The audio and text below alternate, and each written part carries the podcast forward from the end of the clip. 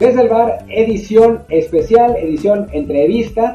Hace, pues no, habíamos tenido el fantasma hace no mucho, pero le hemos bajado las entrevistas en los últimos, en los últimos episodios y eso no está bien. Así que decidimos volver a hacer una entrevista y la verdad es una entrevista que habíamos estado buscando ya hace un buen rato y que por fin se nos dio. La verdad es que nos da muchísimo gusto que vamos a hablar con Bernardo Cueva, nada más y nada menos, uno de los mexicanos, pues más exitosos en el extranjero, trabajando en el, Brentford, en la, Premier League, también con la selección de Noruega. Ya lo, presentaremos adecuadamente ahora que Luis termine de dar la bienvenida, pero bueno, por lo pronto aquí va a estar. Yo soy Martín del Palacio, me acompaña como siempre Luis Herrera.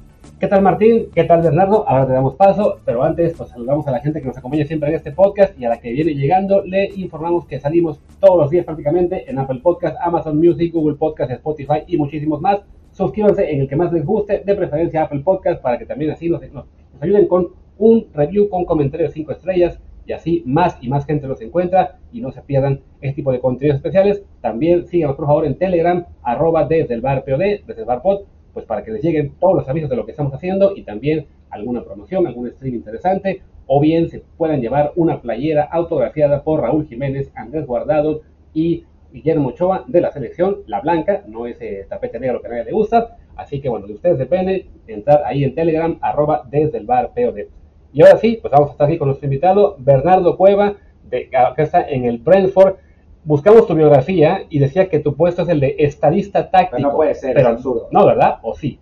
Bueno, antes que nada, Martín, Luis, muchas gracias por tenerme en este espacio. Eh, en verdad es un, es un placer, conozco un poco de su historia y, eh, la historia de éxito que han tenido por allá siendo mexicanos y, en verdad, muchas gracias por tenerme. Eh, sí, es el, el, nombre técnico del, del puesto. en realidad yo soy entrenador de fútbol, eh, tengo mi licencia, me gradué como, como, entrenador hace, hace tiempo y mi trabajo en Brentford es la cancha, permanentemente estar en la cancha en, en tema de entrenamiento como auxiliar y en la banca durante los partidos apoyando al cuerpo técnico que se conforma por cinco personas y siendo, siendo uno de ellos es, es, es un proceso y un, muy interesante y un, y un, gusto el poder competir a ese nivel y formar parte de, de la familia Brentford.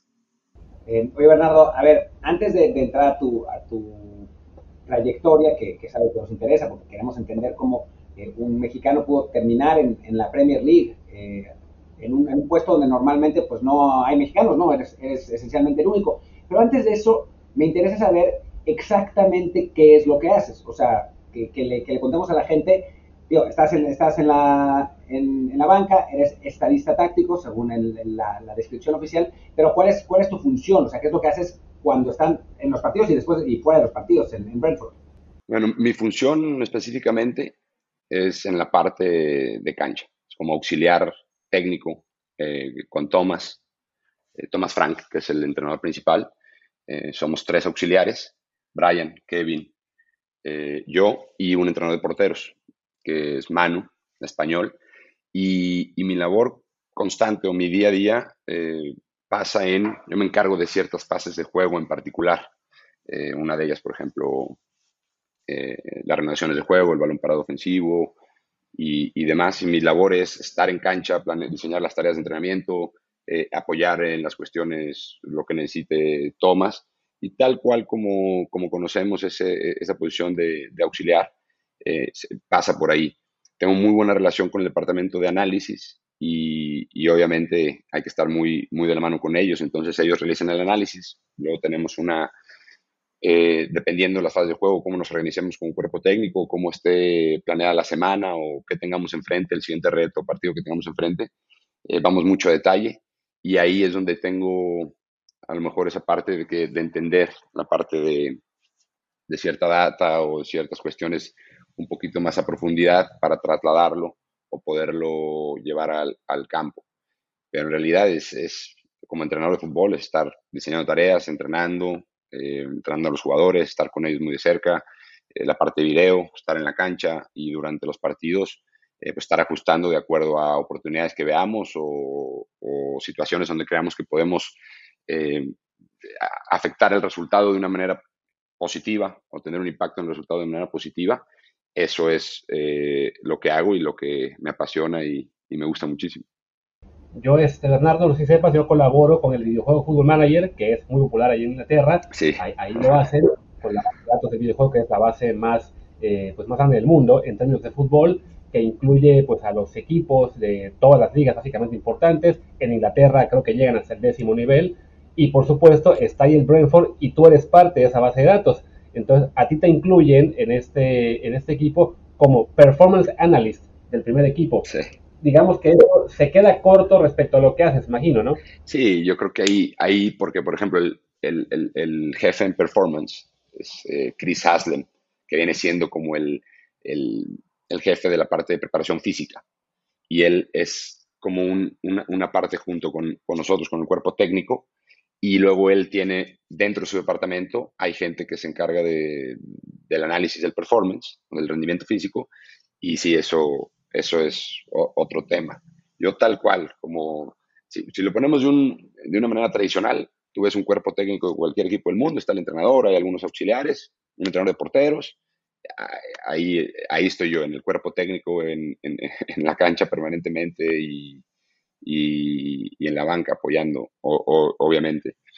Y mm, Football Manager, ahorita que lo mencionas, sí es súper popular en, en, Inglaterra.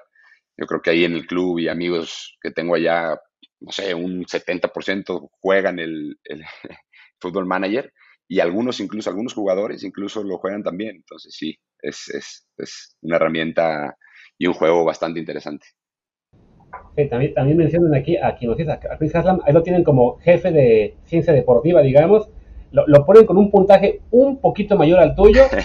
eso para, para, tu buena noticia es que te dan un potencial aún bastante más alto. Ah, qué, bueno saber eso. La verdad no, no sabía que estaba, que aparecía en el, en, el juego y, y tampoco en, en, qué posición y demás, pero, pero es, es, es, un dato, es un dato interesante. Pero sí, yo creo que ahí a lo mejor Football Manager tiene que actualizar o tener un update. Sí, eh, somos compañeros de juego porque nosotros nos metimos a nosotros mismos. Así es. No, de hecho, estás con tu etapa en Guadalajara, eh, también está ahí en tu historia, y creo que es un buen momento, es, una buena excusa para de paso ir a recordar un poco cómo fue tu trayectoria, cómo fue que llegaste al Brentford, como señalas, bueno, ok, entrenaste, bueno, estudiaste para entrenador, digamos, a partir de ese punto, ¿cuándo acabas y cómo es, arranca tu camino ya en el fútbol profesional? Pues mira, empiezo, como, como, bien dices, yo jugué eh, fútbol en, en, fuerzas básicas, en Chivas, en Toluca. No, no llegué a, nunca a primera división, me faltaban recursos y ciertas eh, capacidades físico-técnicas, pero siempre el fútbol ha sido una, una pasión para mí desde, desde muy, muy chico. Em, y, y, siempre lo tuve en, en, mente y siempre quise estar involucrado de una u otra manera, ¿no? Al, tomar la decisión de, no continuar con esa búsqueda de ser jugador profesional, eh, estudio la carrera de administración de empresas, pero siempre tuve la inquietud de, seguir ligado en, cierta manera al fútbol y, la posición de entrenador siempre me llamó la atención también, desde que estuve involucrado eh, en cualquier equipo, siempre era de los que preguntaban casi todo. Yo creo que debe haber sido una piedra en el zapato para algunos entrenadores eh, que tuve de chico porque preguntaba todo, quería saber por qué y demás. Y, siempre fue algo que me gustó mucho, esa parte. Em, al acabar mi carrera de administración de empresas, entró el negocio familiar y tuve un proceso ahí de, algún, de algunos años y eh, después de eso hago un viaje por mi cuenta, eh, tuve un tiempo para, para, para pensar qué, qué, quería hacer ¿no? de mi vida de ahí en adelante y tomo la decisión de, ser entrenador y, en ese instante busco la manera de capacitarme, tener las licencias correspondientes y, así es como lo hago en el Inter mientras cursaba eh, mi curso de entrenador. Le voy, toco la puerta en Chivas por medio de un amigo que, que tiene, tenía relación con, con don Jorge Vergara, que en paz descanse. Y después de un tiempo Jorge Vergara me da, me da una cita en su oficina y pues imagínate, llego yo, ahí yo creo que tenía 27, 28 años, no me acuerdo, me recibe Jorge Vergara en su oficina y, y, empezamos a platicar. En realidad yo estaba un poco nervioso, pero al final la plática eh, fluyó muy bien y él es el que me da la, primera oportunidad de estar involucrado en, el fútbol, al cual le voy a estar agradecido siempre, porque pues con la, con la muy poca experiencia que yo tenía involucrado en el fútbol eh, como, como jugador antes y demás, él apuesta por mí y, así es como entro en Chivas.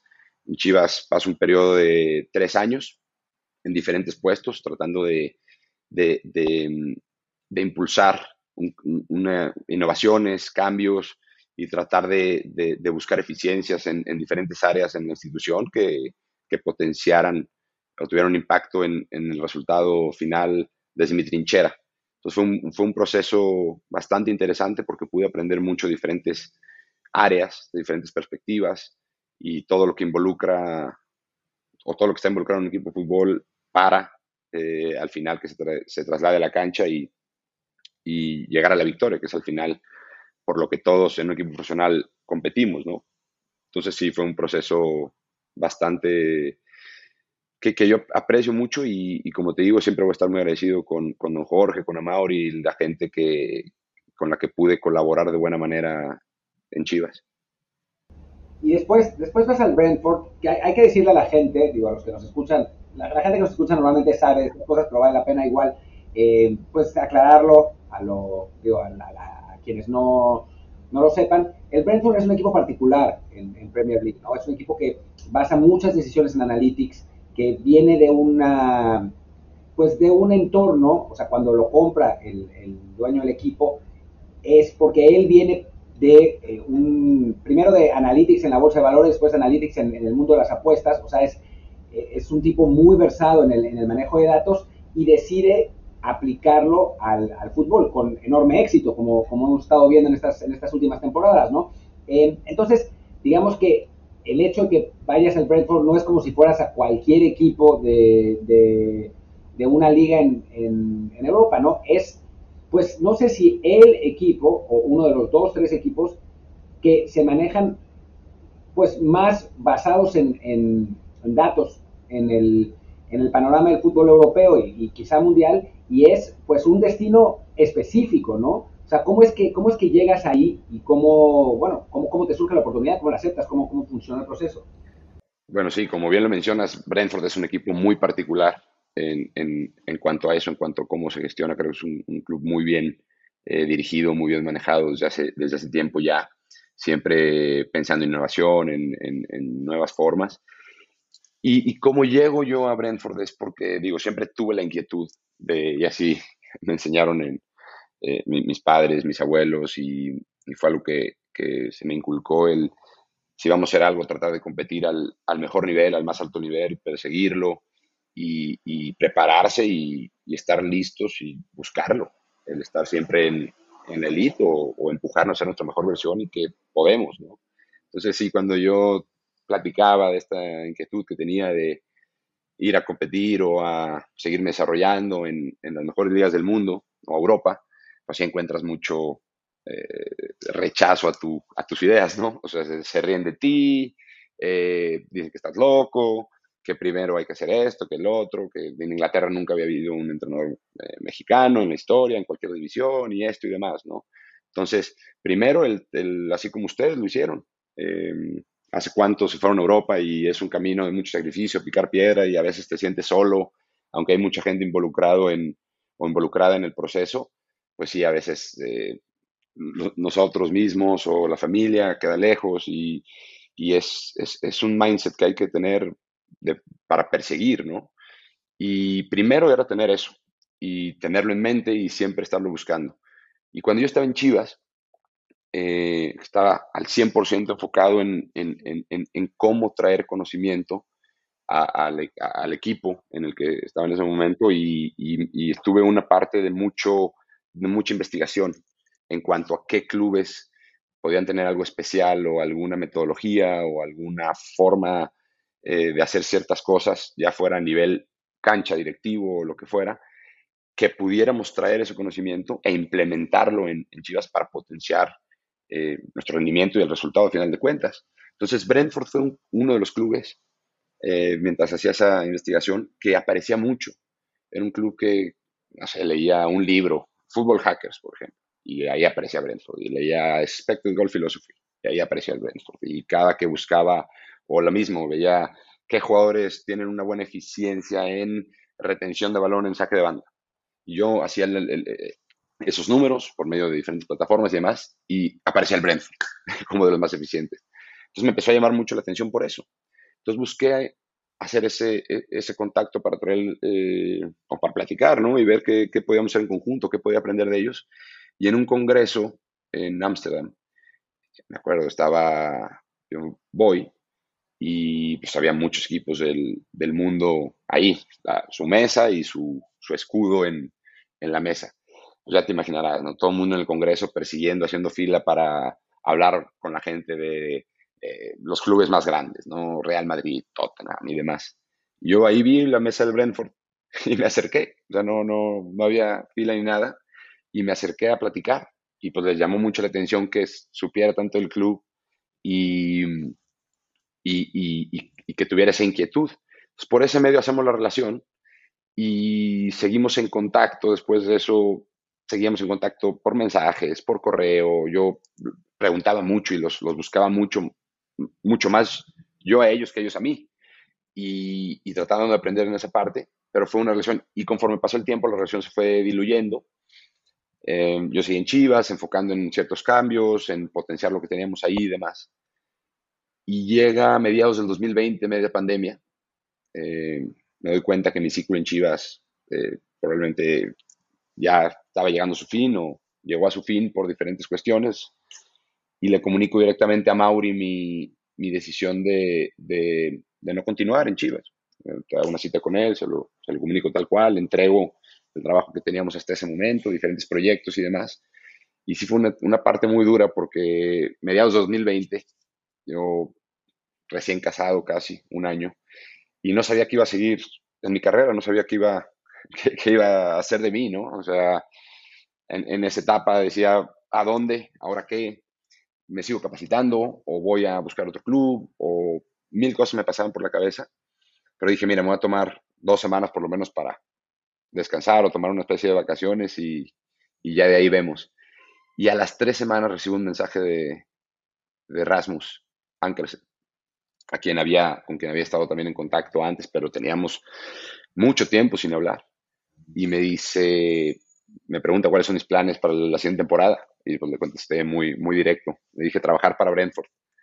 Y a los 10 días estaba en Londres. Me fui con una maleta chiquitita pensando que si las cosas salían bien, luego podía regresar por mi esposa, despedirme de mis amigos, de mi familia. Me fui a los 10 días de ese mensaje y no volví en dos años. y lo demás es, es historia.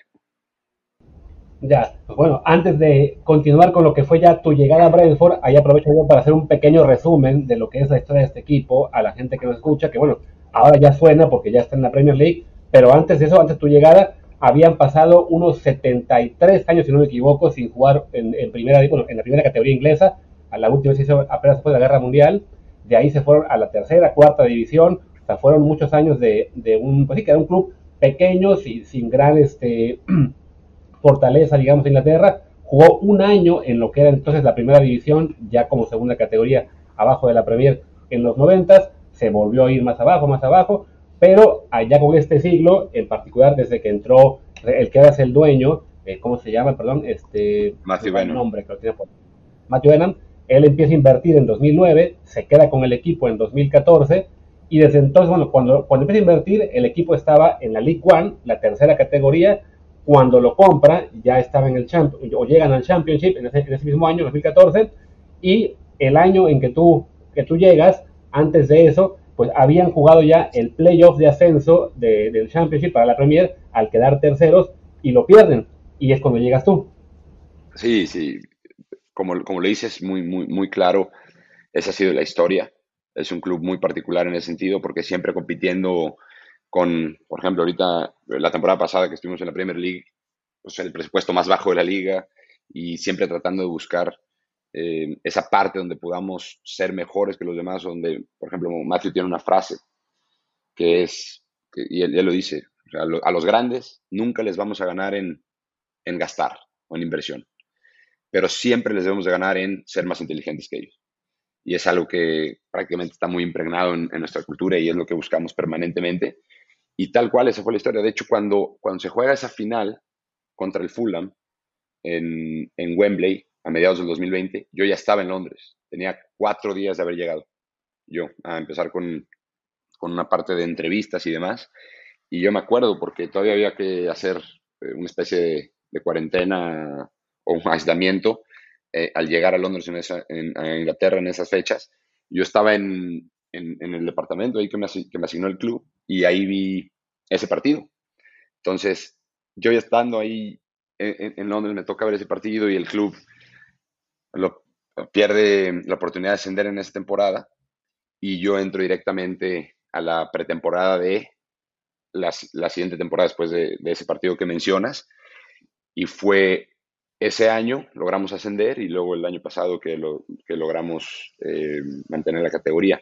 Pero en específico, en cuanto a lo que tú mencionas del, club, definitivo, creo que han demostrado a lo largo de estos últimos años la, lo bien eh, gestionado que está el club, el, el, cómo apoyarse en diversas herramientas donde a lo mejor otros clubes, que fue lo que me llamó la atención a mí desde, desde siempre, desde que conocí al Brentford la primera vez, eh, en un libro hasta cuando estuve allá y conocí un poquito más la cultura, la gente, el cómo, cómo trabajan, me identifiqué y, por lo mismo no dudé un segundo. Es un club eh, que está dispuesto a, a, retar al status quo permanentemente, que, que, desafía lo establecido, que está buscando siempre oportunidades, como, como, lo he dicho antes, donde a lo mejor no muchos han, visto y, que toma riesgos y eso me identifiqué mucho con eso y por lo mismo creo que hicimos eh, clic eh, de, forma instantánea y, a mí me, gusta mucho seguir trabajando ahí, continuar en el equipo y ser parte de, esa gran historia. ¿Por qué no nos, cuentas, digo, si se puede, eh, un poco cómo son los, métodos de trabajo, ¿no? O sea, escuchamos mucho, digo, aunque sea con un ejemplo, no sé, como, como te parezca a ti mejor que, que, se pueda describir un poco al Brentford, ¿no? O sea, porque escuchamos mucho, eh, leemos mucho sobre que, se trabaja distinto. Nosotros mismos, este, te lo comentábamos eh, fuera del aire y lo hemos comentado alguna vez en este podcast, trabajamos en una de las empresas de ese mismo grupo eh, que era sobre apuestas. Nosotros le dábamos la información sobre primero fútbol mexicano, después fútbol español a esa, a esa compañía de apuestas que se llama Smart Odds que a partir de eso tenían un algoritmo, alimentaban ese algoritmo y, decidían cómo apostar y sacaban un montón de dinero, ¿no? O sea, ya venían pues muy científicamente trabajando en, lugares donde normalmente no se trabaja científicamente, ¿no? Y en el fútbol, pues es el caso y, se conoce, pues, pero es, digamos, muy interesante poderlo ver desde adentro, ¿no? O sea, tú, tú haber trabajado en él, ser parte de eso. Entonces, si nos puedes explicar un poco más cómo, cómo se trabaja y qué se hace. Y mira, al, final de cuentas, yo creo que uno de los mayores, una de las mayores virtudes que tiene Brentford es la simplicidad en todas las áreas, porque como bien lo mencionas, cuando todo este tema de, datos y, o como, como bien dices, Big Data y demás, eh, te puedes perder en un mar de, información que te puede incluso llevar a, situaciones no tan positivas. Eh, la verdad, como, como, como se trabaja, es, es muy simple. Eh, la estrategia es muy clara para todos, creo que esa es la mayor virtud. Y toda esta parte de conocimiento que pueda hacer a través, ya sea de la data o de un proyecto de investigación más avanzado o alguna herramienta tecnológica que nos pueda dar X o Y eh, output, eh, la, clave es trasladarla o llevarla al, campo, ¿no? como un ejemplo, sin entrar en detalles, pero por, por, decirte algo, puede haber un trabajo de investigación de la parte del departamento de eh, análisis o de, o de parte del de, de, de, esta, de este link que hay con, con la empresa que mencionas en cuanto a la qué tan eficiente es X fase del juego, ¿no? Cada que sucede esto en un partido de fútbol, estas son las probabilidades de esto, esto o lo otro. Eh, hemos visto tanta cantidad de, partidos y demás, y se, y se crea o puede haber cierta evidencia de ciertas cosas que pudieran potenciar a, que si nosotros tomamos ese conocimiento y lo tratamos de implementar a la cancha, pudiéramos tener un resultado mejor, ¿no? Entonces, al, jugador nosotros no le vamos a enseñar los números, ¿no? De, de, todo este trabajo de investigación, pero sí nos puede llevar hallazgos que no teníamos antes. Y al tener este hallazgo, ya está en nosotros como entrenadores cómo poderlo trasladar a la cancha táctica e individualmente para poder tener un, un, margen contra nuestros, nuestros rivales.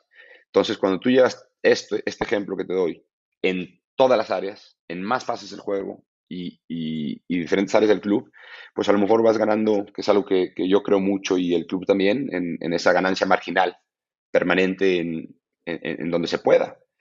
Y, y, eso creo que nos ha funcionado muy bien y seguimos por ese camino.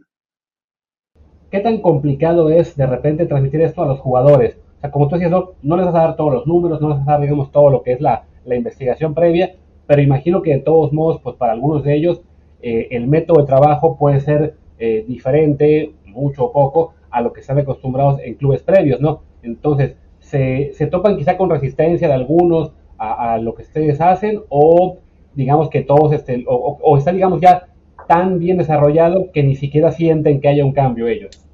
Sí, como, como bien lo mencionas aquí al final, ese es nuestro trabajo como, como entrenadores, ¿no? el, el, el, poder implementar todo esto sin que ellos eh, sientan una, una, una, invasión por ese lado, o, no invasión, pero lo diría más bien que no entiendan ¿no? el por qué si nosotros los confundimos con, otras cuestiones. Ese, ese, proceso, que es interesante que lo menciones porque es una parte creativa y, muy específica de como entrenador, cómo transmitir. Al final de cuentas, como entrenador es una de las, de las partes más importantes que tenemos que desarrollar y, y constantemente tratar de, mejorar es la comunicación. Entre más simple pueda ser, entre más directa y entre más clara para todos, eh, tienes oportunidad de ser más eficiente. Eso aunado a que cada persona es muy diferente y ahí es donde puedes ir en la parte individual, tener diferentes acercamientos. Pero esta parte es, trabajamos muchísimo en eso. Si tenemos, como te decía, encontramos alguna ganancia marginal o creemos que podemos tener alguna ganancia marginal en, algún lugar, es simplemente organizarlo, pensarlo, discutirlo ahí en el cuerpo técnico, ver de qué manera, si tenemos que traer algún especialista o no, y luego a los jugadores dárselo lo más simple posible y lo más adaptado o tropicalizado a su entorno y a ellos como jugadores de fútbol, ¿no? Entonces, ese proceso sí pasa por, nosotros y, tenemos siempre mucho cuidado en dónde sí podemos tener eh, una ganancia o no, porque al final de cuentas, eh, así como, como existe el sobreentrenamiento físico, puede existir el sobre, sobreentrenamiento mental. Y eso es algo que, que Thomas y, nosotros como, como, club cuidamos muchísimo. Desde que todo, todo el, mundo de los analytics se dio a conocer, digamos, en el, en el mainstream, primero con el libro, sobre todo para los que leímos el libro con el libro, ¿no? Después, unas, unos cuantos años después salió la película y ahí sí se volvió una, una explosión, ¿no? Pero con el libro de Moneyball, ¿no? Y desde entonces, en, su momento, para un lado y después para el otro, eh, ha habido un debate bastante grande sobre hasta qué punto influyen los analytics y los datos y hasta qué punto influye la intuición y la experiencia, ¿no? Em, es, digamos que la, el acercamiento más moderno, digamos, más reciente, es que pues es parte y parte, ¿no? O sea, a final de cuentas, y además es la lógica más, más elemental, ¿no?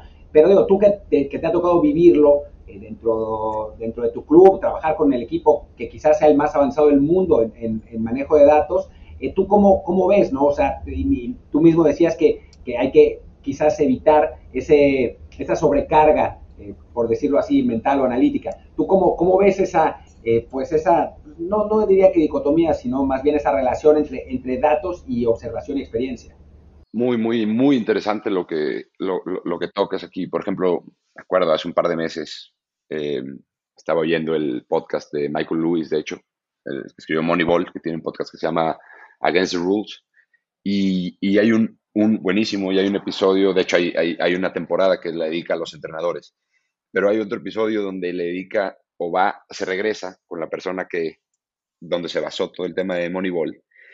Y él él decía, o sea, lo, vuelven a tocar recientemente, que, el, que lo que él quería expresar con, con el análisis que estaba haciendo por medio de los datos del béisbol y demás, después como que se transversó un poco el, el, sentido de la palabra. Ya le puedes poner Moneyball a cualquier industria, a cualquier empresa, ¿no? O sea, si, no sé, una empresa de marketing, eh, un despacho de marketing está usando la data para tener ganancias marginales, ah, este, este, despacho es el Moneyball del marketing o el Moneyball de lo que quieras, ¿no?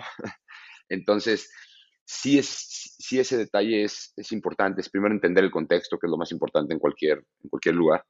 Y como dices tú, ¿qué tanto es eh, tomar decisiones por medio de la data o por medio de la intuición, la experiencia?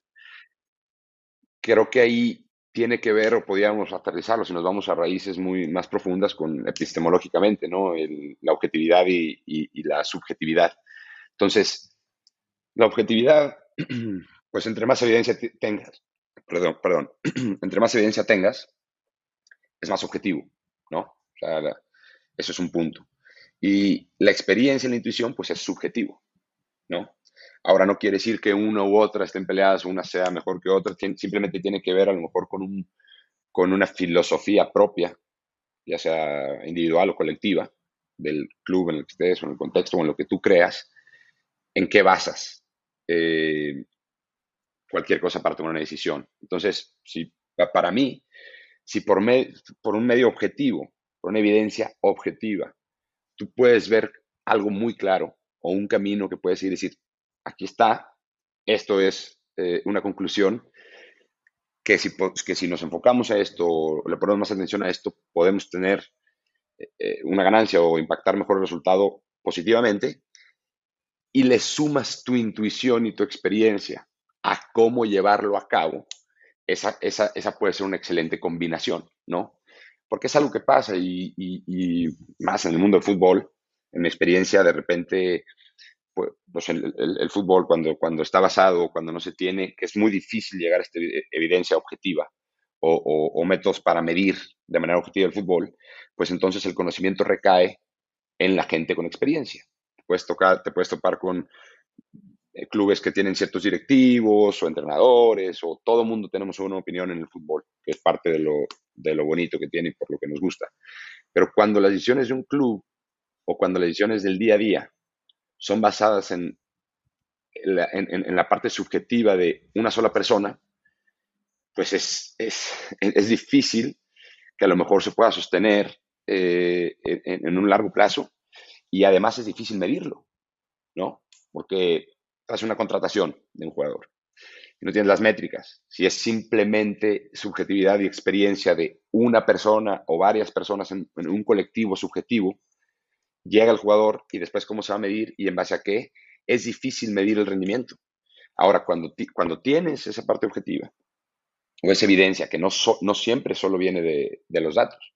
Nosotros tenemos un, por ejemplo, para mí yo siempre lo digo, primero los ojos, luego los datos, porque también es eso, ¿no? El dato sin contexto no sirve para nada, pero también la, la, parte subjetiva, la experiencia o la intuición, sin, sin algo más allá, pues puede recaer en simplemente en, lo que yo creo o piense, ¿no? Entonces, sí creo que es un tema, pudiéramos hacer todo otro episodio nada más tocando esto, porque creo que, las dos partes deben de convivir. Lo sin duda. aprovechando que hicimos, hicimos la misión de Moneyball y que también hace poquito mencionaste que el Brentford era el equipo la temporada pasada con el presupuesto más bajo de la Premier League. Bueno, la referencia a Moneyball, los, los, los Oakland Athletics de las grandes ligas de béisbol, ellos, eh, algo que destacaban mucho tanto en el libro como un poquito en la película, es el cómo armaban la plantilla y cómo este general manager Billy Bean le, eh, se dio cuenta de que le convenía más ir por jugadores que tuvieran un gran porcentaje de, envasarse, más allá de que no fueran eh, cuadrangulares o dobletes. O sea, no eran estrellas, pero los equipos no ponían mucha atención a eso, él sí, y así armó rosters baratitos con jugadores que se envasaban mucho y pues a base de conseguir base tras base tras base. Eso también se, iba a carreras y su equipo ganaba en muchos juegos. Eh, no alcanzó por el mundial, pero bueno, sí un equipo que estuvo contendiendo por playoff bastantes veces, que tuvo una racha de victorias que pasaba la historia, que fue hecho parte de la película. Hay métricas similares para el fútbol en cuanto a, al armado de ustedes la plantilla, de cómo, ok, ¿qué, qué buscamos para, qué clase de futbolistas encontramos que sea baratito y lo, y lo jalamos a Brentford? Luis, Luis está preguntando algo que que es como secreto de Estado. O sea, si, se revela eso, creo que, que, o sea, eso cuesta miles de millones de dólares. Pero ok, dejemos la pregunta. A ver qué contesta Bernardo.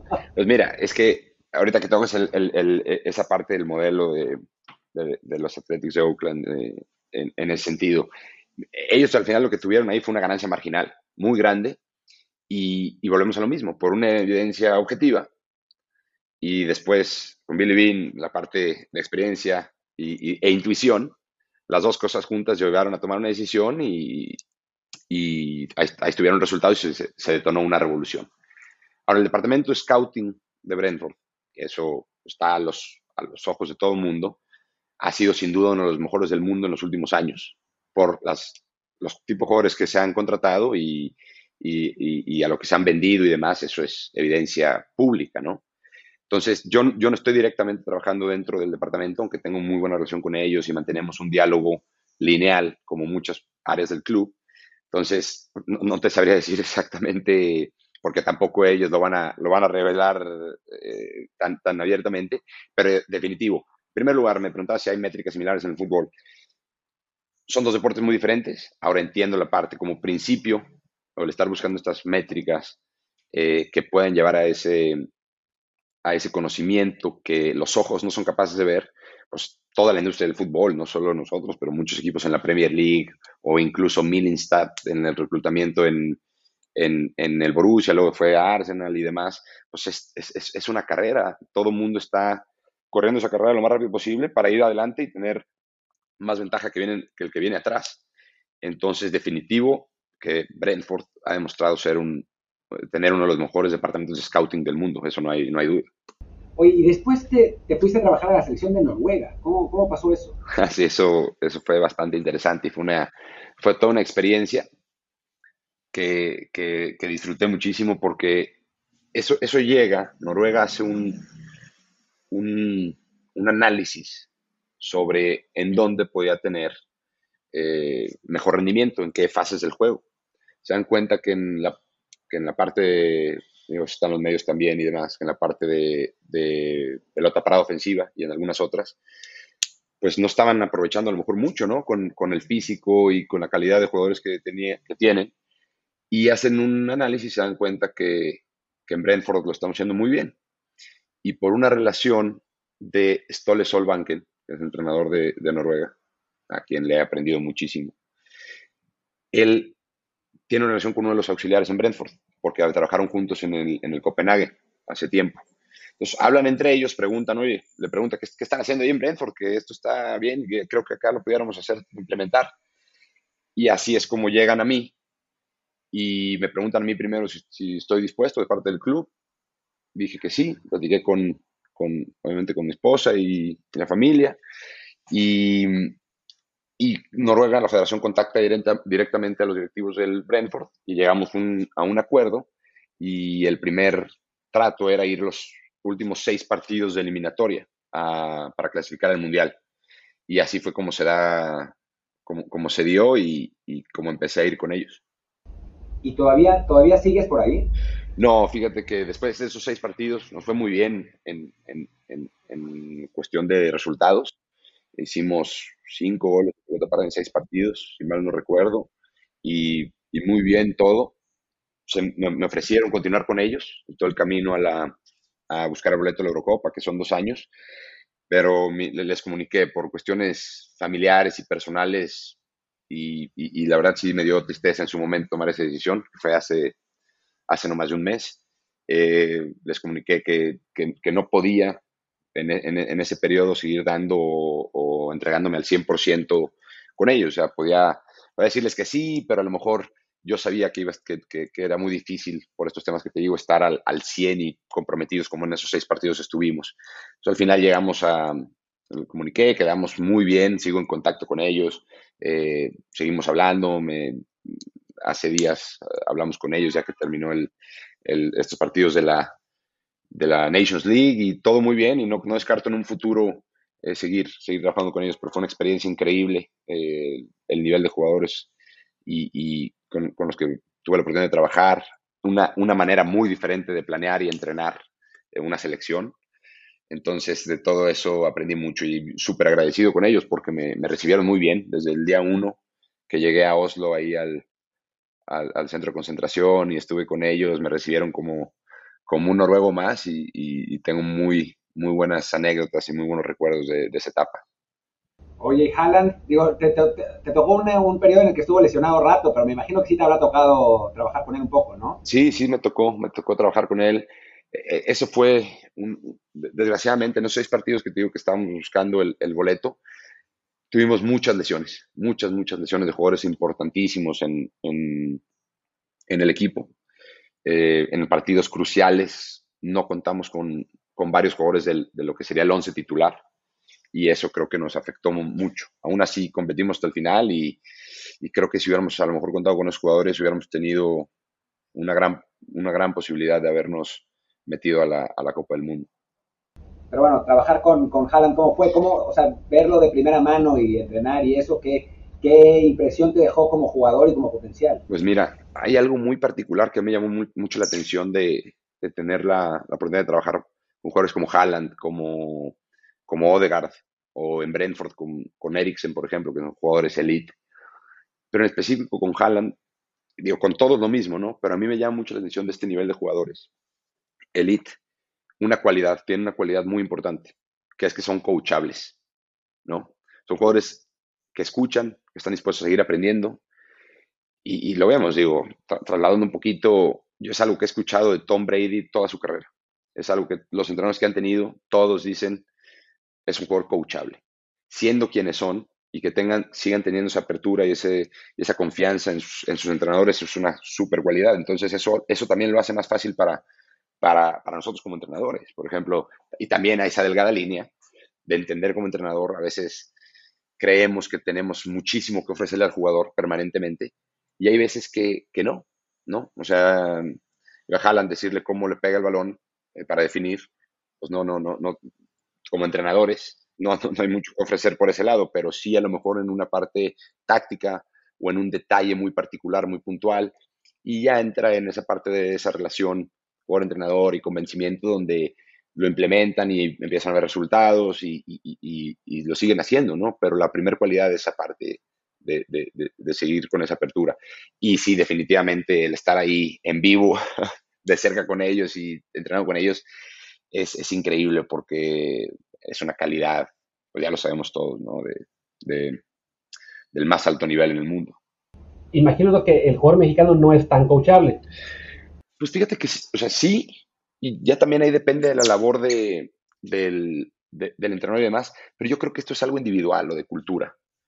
Eh, es, es, algo que está en cada quien, ¿no? En, en, cierto ego, o también entiendo, hay ciertos jugadores que han tenido, pueden haber tenido entrenadores que no les aportaron tanto, o que ellos sienten que, que no los potenciaron o que les disminuyeron el rendimiento, y entonces entran en una desconfianza y si el siguiente entrenador llega con otra idea y demás, y, y, es, es, una mezcla de muchas cosas, ¿no? Pero algo que yo le pudiera decir a, a cualquier jugador, joven o no tan joven, por la experiencia que tengo con, y hablando con muchísimos entrenadores eh, alrededor del mundo y demás, el no perder esa capacidad de, de ser coachable y de, y de, escuchar y demás es, es, es importantísimo porque lo he visto en los mejores jugadores del mundo como una cualidad.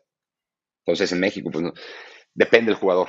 Ahí sí no, no, no, no, no sería muy responsable de mi parte decirlo como general, pero, pero yo creo que depende de cada jugador, porque me ha tocado igual jugadores que son coachables mexicanos y jugadores que no son tanto. Algunos a lo mejor están jóvenes y lo, y lo irán entendiendo en un futuro, o algunos a lo mejor ya porque tienen mucha edad son menos coachables, ¿no? O sea, por ejemplo, me ha pasado con jugadores que sí ha sido todo un reto, ¿no? El convencerlos y al final uno de los más grandes eh, logros que, que, podemos tener o que yo puedo tener como entrenador es, ese reconocimiento después de jugadores que, a lo mejor cuesta trabajo y después ven los resultados y, y te, te, agradecen, generar ese vínculo entre jugador y entrenador es de las, de las cosas más, más eh, gratificantes de, nuestra profesión. Bueno, quizá ahí está una métrica de las que, no, las que Martín me decía que no me iba a contar, pero bueno, me puse a ver la plantilla del Brentford, por ejemplo, y veo que bueno, hay un noruego, pero hay ocho daneses, un sueco, un finlandés, un islandés, o sea, jugadores que a lo mejor ese tipo de, digamos, culturalmente similares, que a lo mejor por ahí está ese, ese asunto de que tengan, sean más maleables también, ¿no? Sí, no, y, pero fíjate que maleable no, no, no sería la palabra, ¿no? Más bien ellos son como, es como muy lineal eh, la jerarquía. la jerarquía, ¿no? Es, es, muy lineal y ellos están dispuestos a escuchar y también cualquier cosa que vean que te, te, dan su opinión y también nosotros ese feedback constante aprendes. Yo he aprendido muchísimo de, de los propios jugadores y por eso hay un, hay un grado muy alto de libertad que, que yo en lo personal creo que hay que dejarles porque son, es la manera de, de, de que podemos aprender. Como un ejemplo con Eriksen, nos teníamos eh, una jugada muy particular durante, los partidos que él al final de cuentas tenía la capacidad de ajustar durante el partido y ajustó y, y, al final es exitoso, entonces uno como entrenador también aprende de eso, ¿no? De mira, o sea, esto yo lo había pensado así, al final fue así y también tiene grado de éxito y, y, luego entras en ese feedback y, oye, ¿por qué? Y me dice, mira, es que vi esto, esto, y, y es, una, es un feedback constante y siento que esa parte lineal eh, es muy positiva. Entonces, sí, obviamente como, como cultura, como tú lo mencionas, los, los escandinavos o esos países nórdicos, pues es diferente a, a otros países, ¿no? Eh, eso fue un reto muy grande en cuanto llegué a, a, a Brentford, aunque mi inglés era bastante decente, al final la terminología de, del fútbol eh, la, la, fui teniendo que tomar poco a poco y luego jugadores que a lo mejor pues, bien en inglés, pero a lo mejor no tan bien, y comunicarte con ellos y con los entrenadores y expresar bien tus ideas y ser puntual, ser concreto, eso fue un reto muy grande. Por ejemplo, ¿cómo se dice diagonal de la muerte en, en inglés?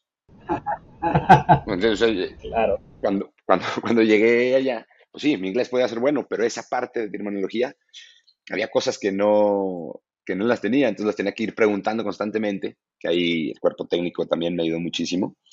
Y, y, y sí fue un proceso, ese yo creo que fue de los mayores retos en lo profesional, estando, llegando allá.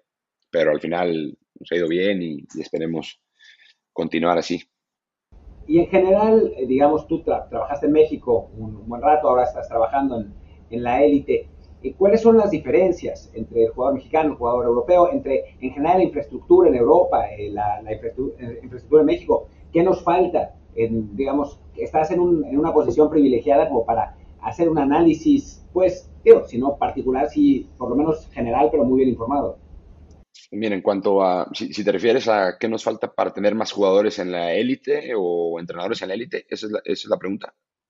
Pues digamos que sí, sea, esa puede ser una de las preguntas. Pues mira, al final creo que también es una pregunta que, que ustedes pueden, pueden contestar. El tema de, de ir, de, de, animarse a ir, en primer lugar, de tenerlo en, en, en mente, de decretarlo, de, buscarlo y de tener es, esa hambre de ir a, a, a, la, a la, mayor competencia o, o a la élite, es el primer paso, como ustedes lo hicieron cuando tomaron la decisión de irse para allá. No sé cuántos años tengan allá, pero me imagino que como todos, inclusive como quien ha ido otros jugadores y demás. ¿Cuánto, perdón? O sea, llevo 15 años, casi 16. Entonces. Y Luis, creo que 11 ya. 11. Imagínate. Y, y, y, sé, sin que me lo cuenten, porque lo, lo, he vivido yo y lo hemos platicado con jugadores o con gente que, que, que ha ido para allá en cualquier, eh, ya sea directivo o demás. Pues primero es tener claro qué es lo que se quiere hacer. Y ya después, ahí sí creo que pudiéramos estar más unidos como, como federación, clubes, jugadores, inclusive agentes, para buscar la forma de que a esas personas o a esos jugadores que tengan el hambre, o entrenadores, o directivos y demás, el mismo, nuestra misma eh, industria impulsara y facilitara la, las formas. Es complejo, yo entiendo. Es complejo porque eh, hoy un jugador que tiene las, la, la, las cualidades, que quiere ir para allá y, y, puede, pero pues allá te lo quieren pagar en algo en tres veces menos de lo que vale, porque en realidad vale eso. ¿Y por qué vemos que un jugador brasileño, a lo mejor con características similares, vale 40, se va de Brasil a Europa por 40 millones de, libras, un jugador mexicano que lo quieres vender en 10, te lo quieren pagar en 3 y, y esa es una. La otra es el, el, el, el, apoyo en general. Por ejemplo, creo que Estados Unidos ya tiene un, tiene un trato eh, o un convenio con, con, la Bundesliga de ciertos jugadores de cierta edad y te encuentras también ahorita en la, en la Championship o en todos los niveles de Inglaterra, muchísimos jugadores americanos ya, no nos veamos muy lejos, ya tienen entrenadores americanos en, o ya entrenador en la Premier League. Eh, entonces es, es, una suma de muchas cosas que tenemos que, creo que, reenfocar o redirigir si ese es nuestro objetivo. Si no es, bueno, pues entonces sigamos como, como estamos, ¿no? Eh, veo también, por ejemplo, me han tocado ver muchos entrenadores que nos van a, de, de, de, acá, americanos o sudamericanos y demás, que van y nos buscan y quieren entrar a, entrenamientos en Brentford, ver cómo se trabaja, van y ven eh, entrenamientos con el Liverpool, pero, pero en verdad, porque también eso he oído mucho, ¿no? Hay entrenadores que van a Europa, se van a ver un partido de la Champions y van a ver un entrenamiento y, y dicen que se fueron a Europa a capacitar. Entonces, pues, eh, pues no, no de todo se aprende, pero también o sea, el, ir más a profundidad, tratar de entender la metodología, renovar las licencias, buscar tomar más cursos, seguir yendo, haciendo relaciones, tanto directivos, entrenadores, jugadores, creo que eso es importantísimo. Si es lo que buscamos. Ya después las demás cosas, o cosas más técnicas, o ya sea financieras o administrativas, pues si nuestro objetivo es ese, tendríamos que alinearlas. Pero no creo que esté en la voluntad, no creo que esté en la capacidad, no creo que esté en, en, en que no soñemos como mexicanos en, estar allá. Por supuesto, por supuesto que, esto, que esto existe, pero te digo, creo que es una cuestión de, de alinear muchos aspectos. Y bueno, nos, nos, estamos quedando sin tiempo, ya se nos, nos, nos está yendo casi a la hora, que es como el límite que, que tenemos vamos a, creo que, digo, todavía no, no, terminamos, faltan un par de preguntas, pero para pues, eh, recalcar que vamos a tomar la palabra a Bernardo para hacer una, un, una, una, segunda parte. Eh, antes, de, antes de eso, pues, ¿cuáles son tus planes? O sea, tú me imagino que siendo entrenador, habiendo llegado al, al nivel al que has llegado, pues el siguiente paso me imagino que será dirigir, ¿no? Sí, mira, ahorita yo con Brentford estoy sumamente agradecido, ellos me dieron la oportunidad eh, de llevar un, un, tapatío, un tapatío mexicano desde Guadalajara hasta la Championship, después a la, a la Premier League y, confiar en mí y apostar por mí, que eso yo lo valoro muchísimo. Han sido dos años excelentes y acabo de renovar eh, contrato con ellos y de muy buena forma, en muy buenos términos para, para ambas partes. Entonces yo ahorita estoy concentrado al 100% en, en dar lo mejor de mí día, día tras día, hacer mi mejor versión para el club. Un club de que, que tiene una cultura espectacular, un, una unión, como decimos allá, uno de nuestros grandes valores es el, el togetherness y, y, estoy al 100% en eso, pero definitivamente en algún futuro, que es lo que siempre se ha buscado, cuando el momento sea preciso, cuando sigamos capacitándonos y, y, y en verdad entendiendo que, que estamos a, a, ese nivel, por supuesto que, que, siempre va a estar en mí tratar de, buscar ser un entrenador elite, estar en la élite o dirigiendo en, en, en, ese nivel o como o en, o en, algún otro lado, ¿no? O sea, ese es el, el, el objetivo, pero sabemos cómo es el fútbol y por lo pronto mi, mi, mi mente está al 100% con, en enfrentarla. Ya pronto me regreso a Londres, empezamos pretemporada y, y, y estoy al 100% enfocado en ello. Bueno, yo espero que de nada que llegues a, a dirigir en, en, en, alguna de estas ligas importantes en Europa, en la élite, y también que una vez que llegues no lleves tres partidos ahí y te estén llamando ya de Chivas, América, Atlas, Tigres, Monterrey para, para, para es lo que pasa muy seguido aquí, ¿no? con lo que cuesta que el mexicano salga a Europa y en cuanto ya está ahí lo empiezan otra vez a llamar. Sí, vamos, vamos a empezar a ver tweets así de, bueno, se quería quedar en Brentford, pero llegó el Monterrey, entonces...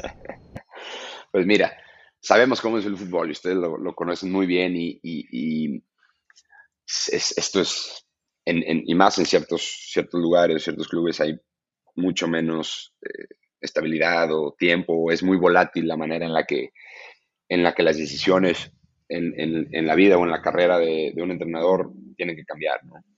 Eh, yo no descarto absolutamente nada. Te digo, trato, es algo que he aprendido en, en, mi vida en general, pero estando en el fútbol todavía más. Trato de vivir el día a día, trato de enfrentar el reto que tengo enfrente de la mejor manera, de dar lo mejor de mí de llegar al, al mejor resultado posible.